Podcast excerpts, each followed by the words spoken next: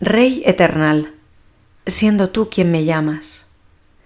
La fase del proceso de los ejercicios llamada segunda semana es la más extensa, porque se trata de escuchar la llamada de Jesús como si presente me hallase en cada uno de sus pasos por este mundo. De la meditación, más propia de la primera semana, se pasa ahora a la contemplación, un modo muy gratificante de orar, que consiste en ver, oír y observar cada una de las escenas en las que los evangelistas han plasmado el misterio del Dios con nosotros. Se necesita tiempo.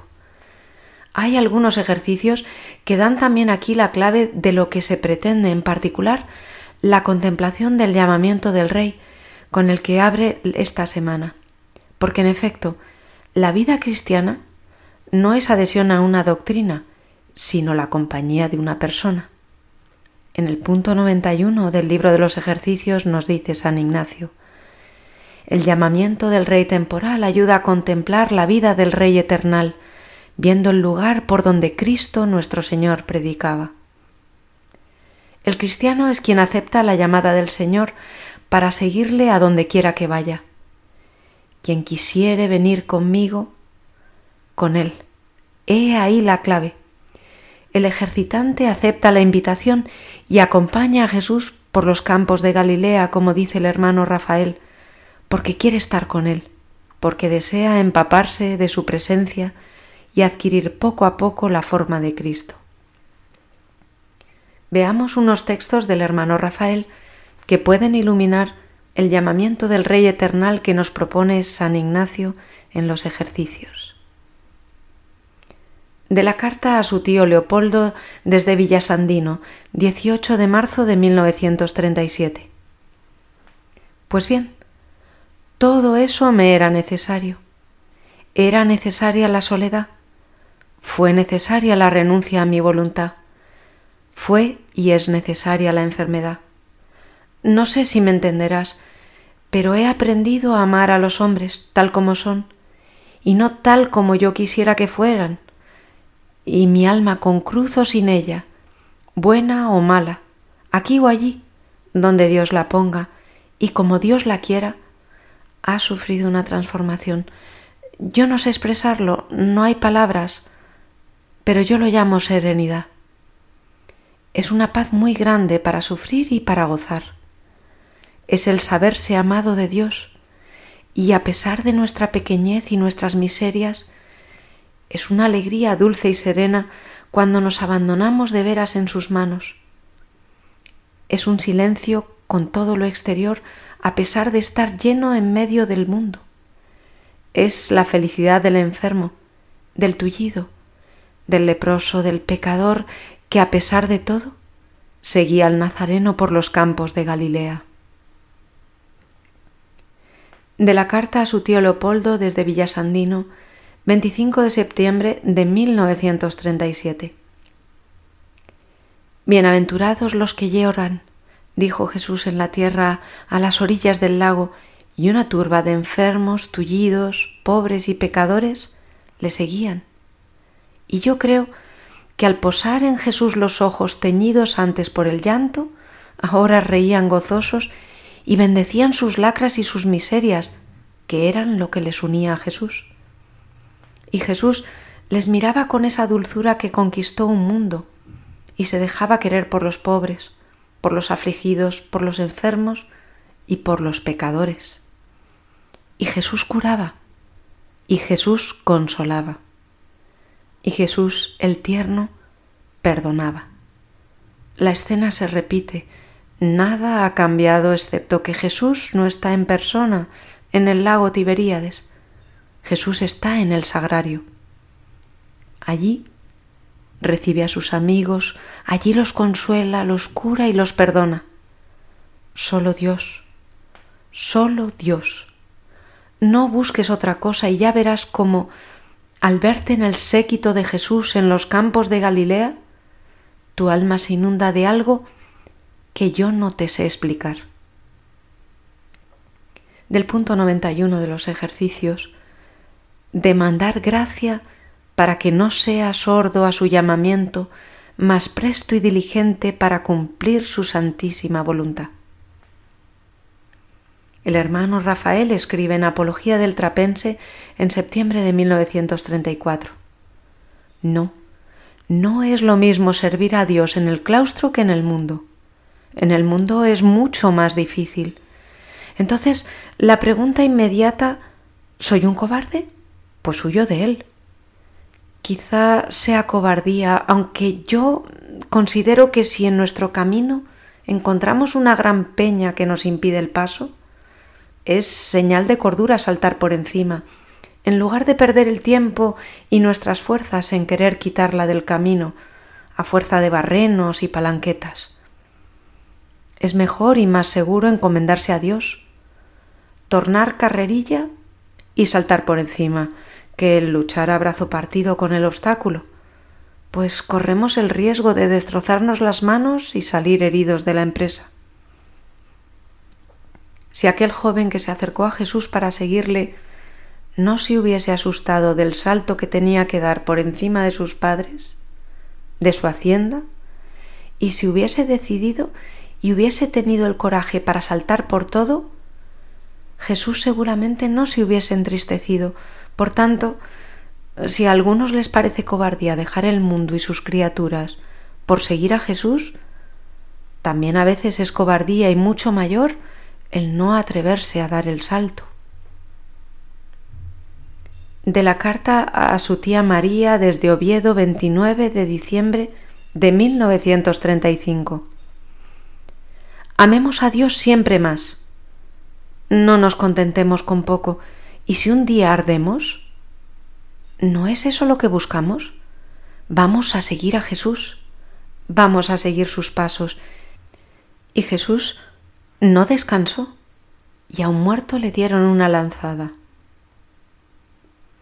De la carta al hermano Testelino, desde Villasandino 1 de diciembre de 1937. Mira, algunas veces mi flaqueza me hace sufrir.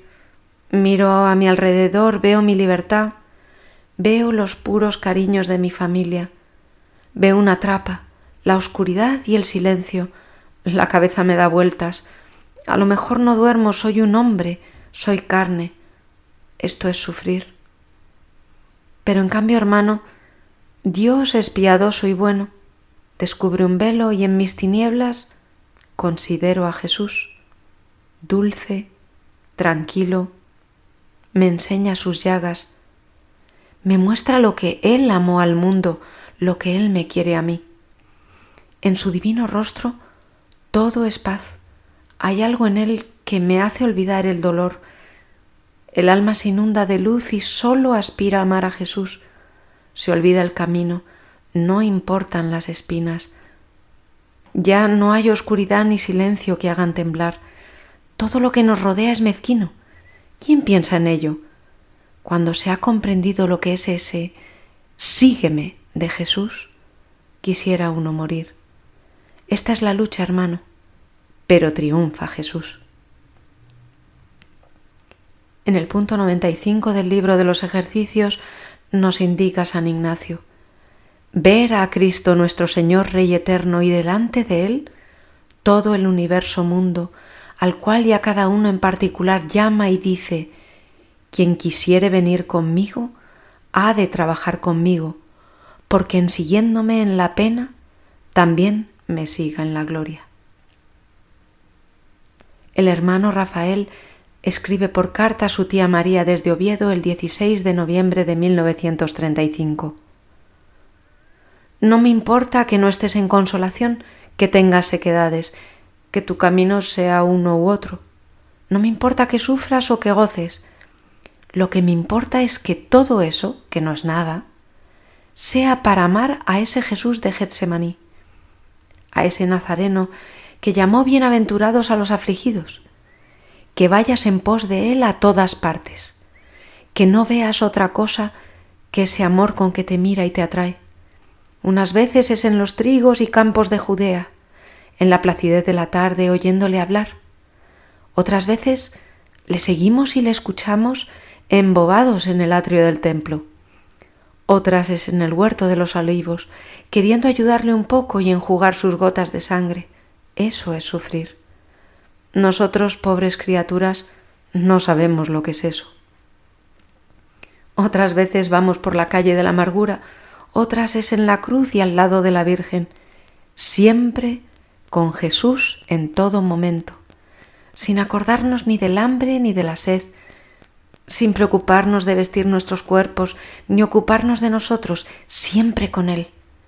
Seguirle callando, sin esperanza de que ni siquiera nos mire, ¿lo merecemos acaso? Qué bien se vive así.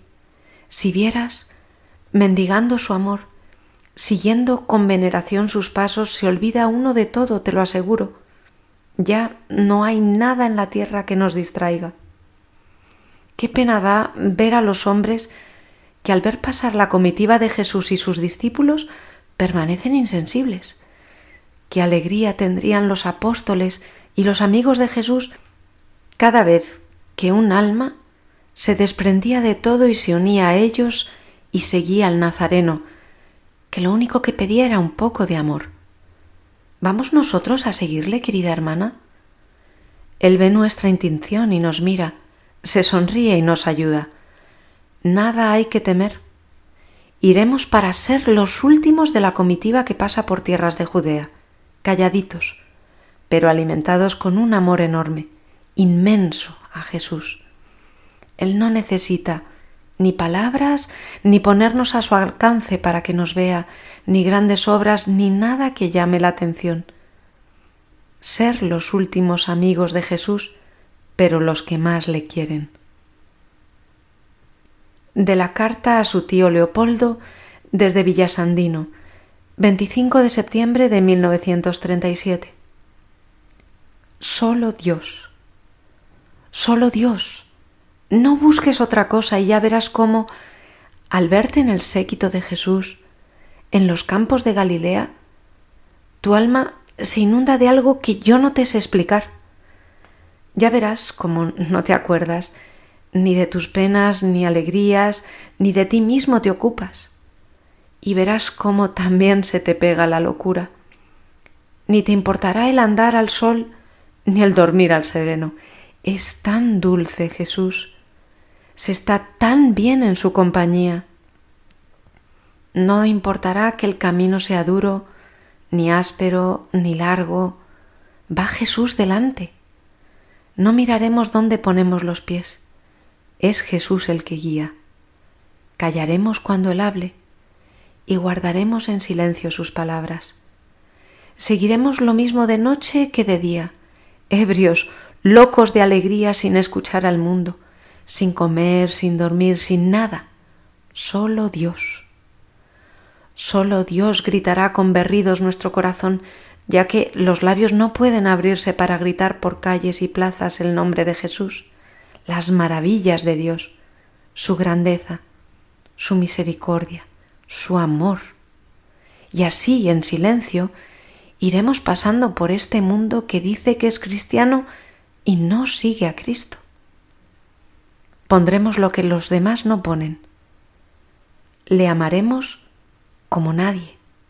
Y si alguien te pregunta por tu salud, por tus cruces o tus consuelos, si alguien te pregunta por algo de ti mismo, puedas contestarle, no sé, amo tanto a Jesús que para ocuparme de eso no tengo tiempo. Entonces sí que la has hecho. Tu locura es completa.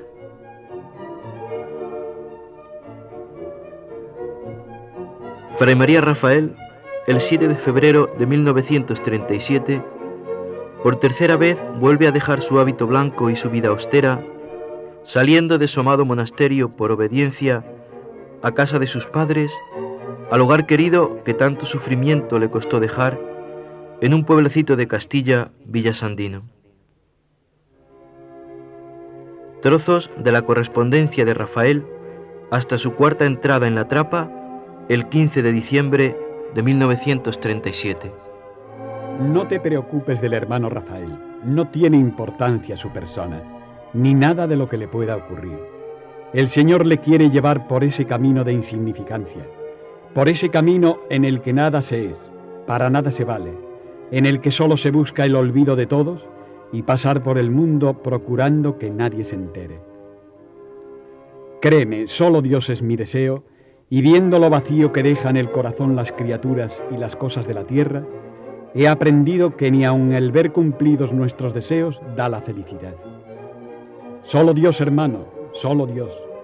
Ese es mi único diario, lo único que de veras puede decirse que llena esta pobre alma de pecador, de esta pobre alma que algún día, llena de orgullo, quiso volar, y Dios en su infinita bondad cortó las alas, la humilló y la mostró lo que era, un poco de basura con mucha vanidad.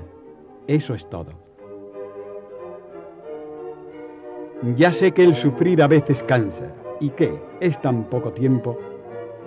Ya sé que el ansia de volar a Dios y dejar de ofenderle es grande, y que somos tan poca cosa y tan poco sabemos que lo mejor es dejarle a Él obrar.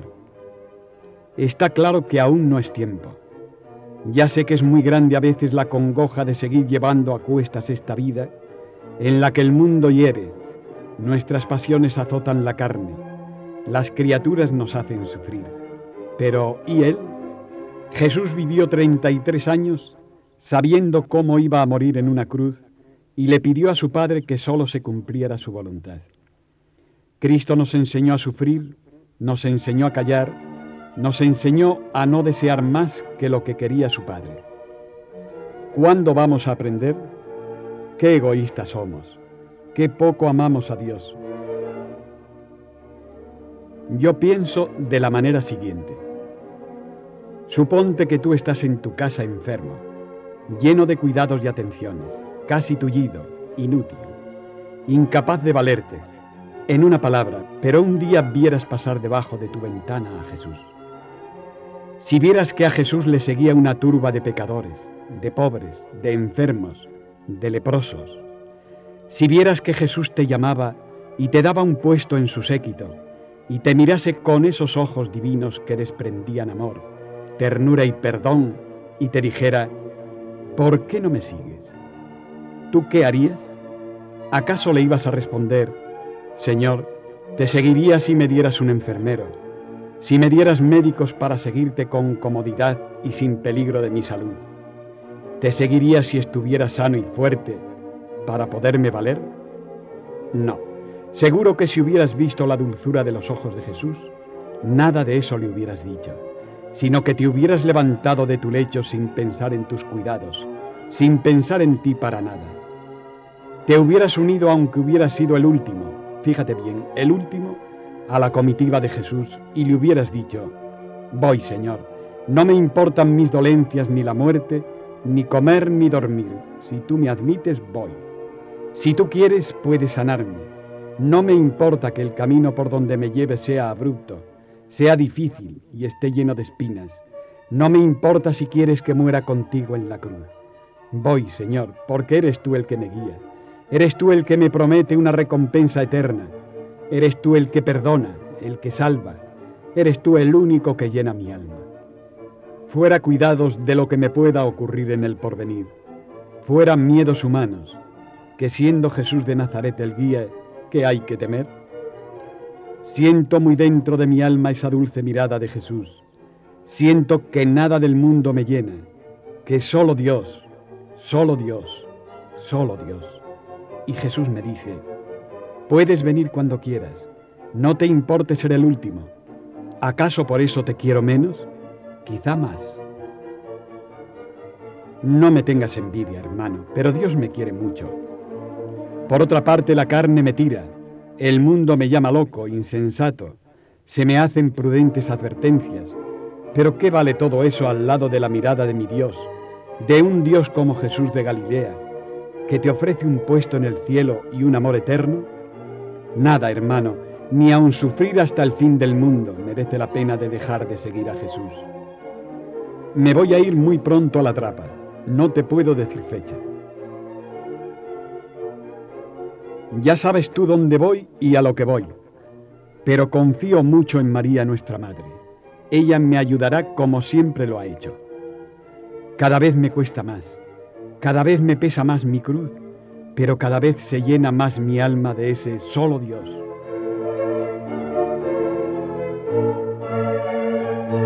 Qué lástima que David no conociera aún a la Santísima Virgen, ¿verdad? Qué cosas tan hermosas la hubiera dicho. Un corazón tan grande como el suyo seguramente hubiera estado lleno de amor a María. María, cuántas cosas dice esa palabra.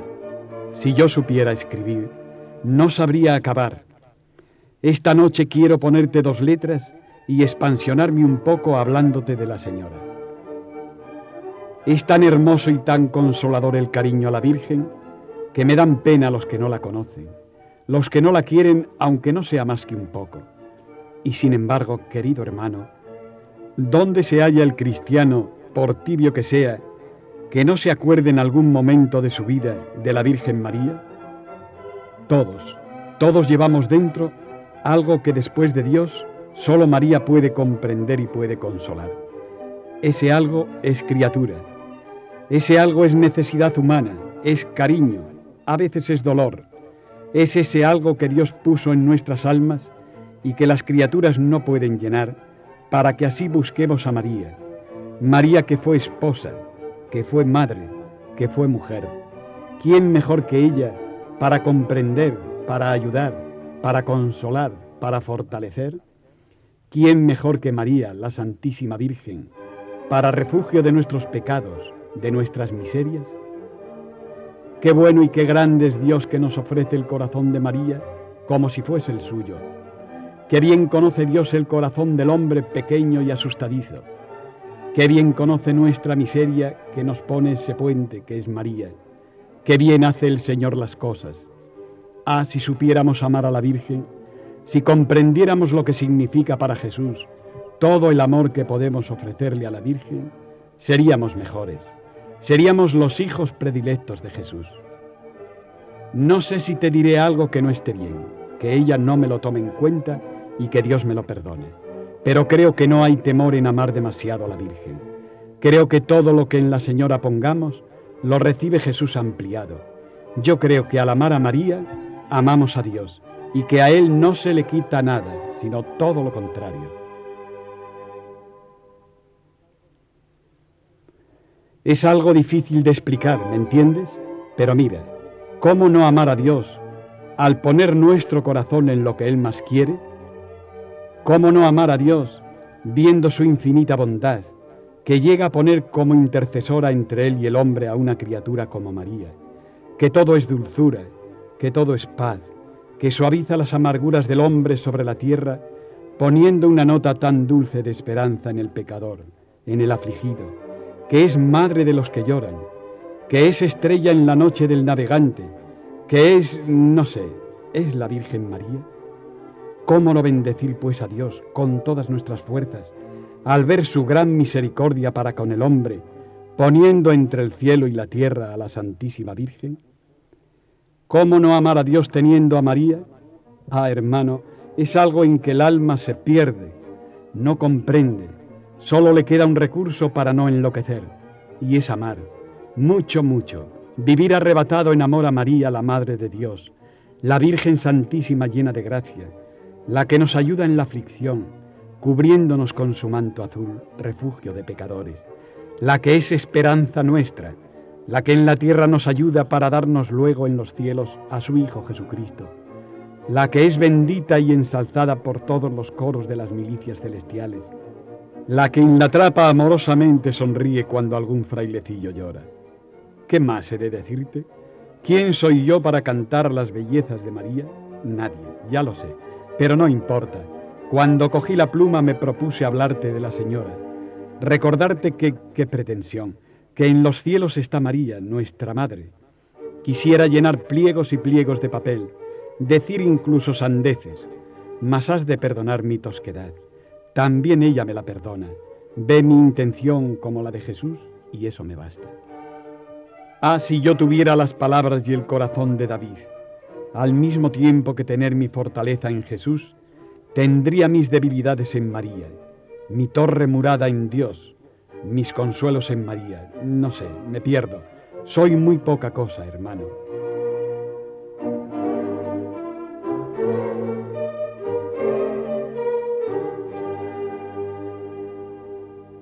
Ya ves, en la trapa tenemos tantas imágenes de la señora que parece que la casa es de ella.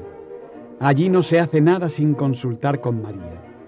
Todas las vocaciones son hechas por ella y se respira un ambiente mariano que es el consuelo del trapense. No te extrañe, pues, que yo la tenga mucha devoción y que quisiera que todo el mundo se la tuviera. Sería todo tan fácil si acudiéramos siempre a la señora. A mí me ha sacado adelante en muchas ocasiones. No he sido todo lo buen hijo que debiera haber sido, pero es tan buena nuestra madre y olvida tantas veces.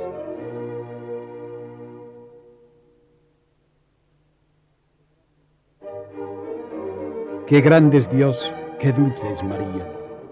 Qué alegría tan grande pensar en el cielo cuando allá estemos a su lado y cantemos siempre, siempre, unos los tiernos cantos del colegio, otros el Salve Regina, otros el solemne y divino Magnífica de los coros monacales y otros no sepan cantar de tanto gozar de la hermosura de María. ¿Verdad que pensando en esto parece nada todo lo de la tierra? ¿Cómo es posible vivir sin amar a María, sin amar a Dios, sin soñar en el cielo, todo es nada, ni hay nada bajo el sol que nos merezca o gozar o sufrir. Solo hay el gozo de la verdadera esperanza y la pena grande de no amarlo bastante.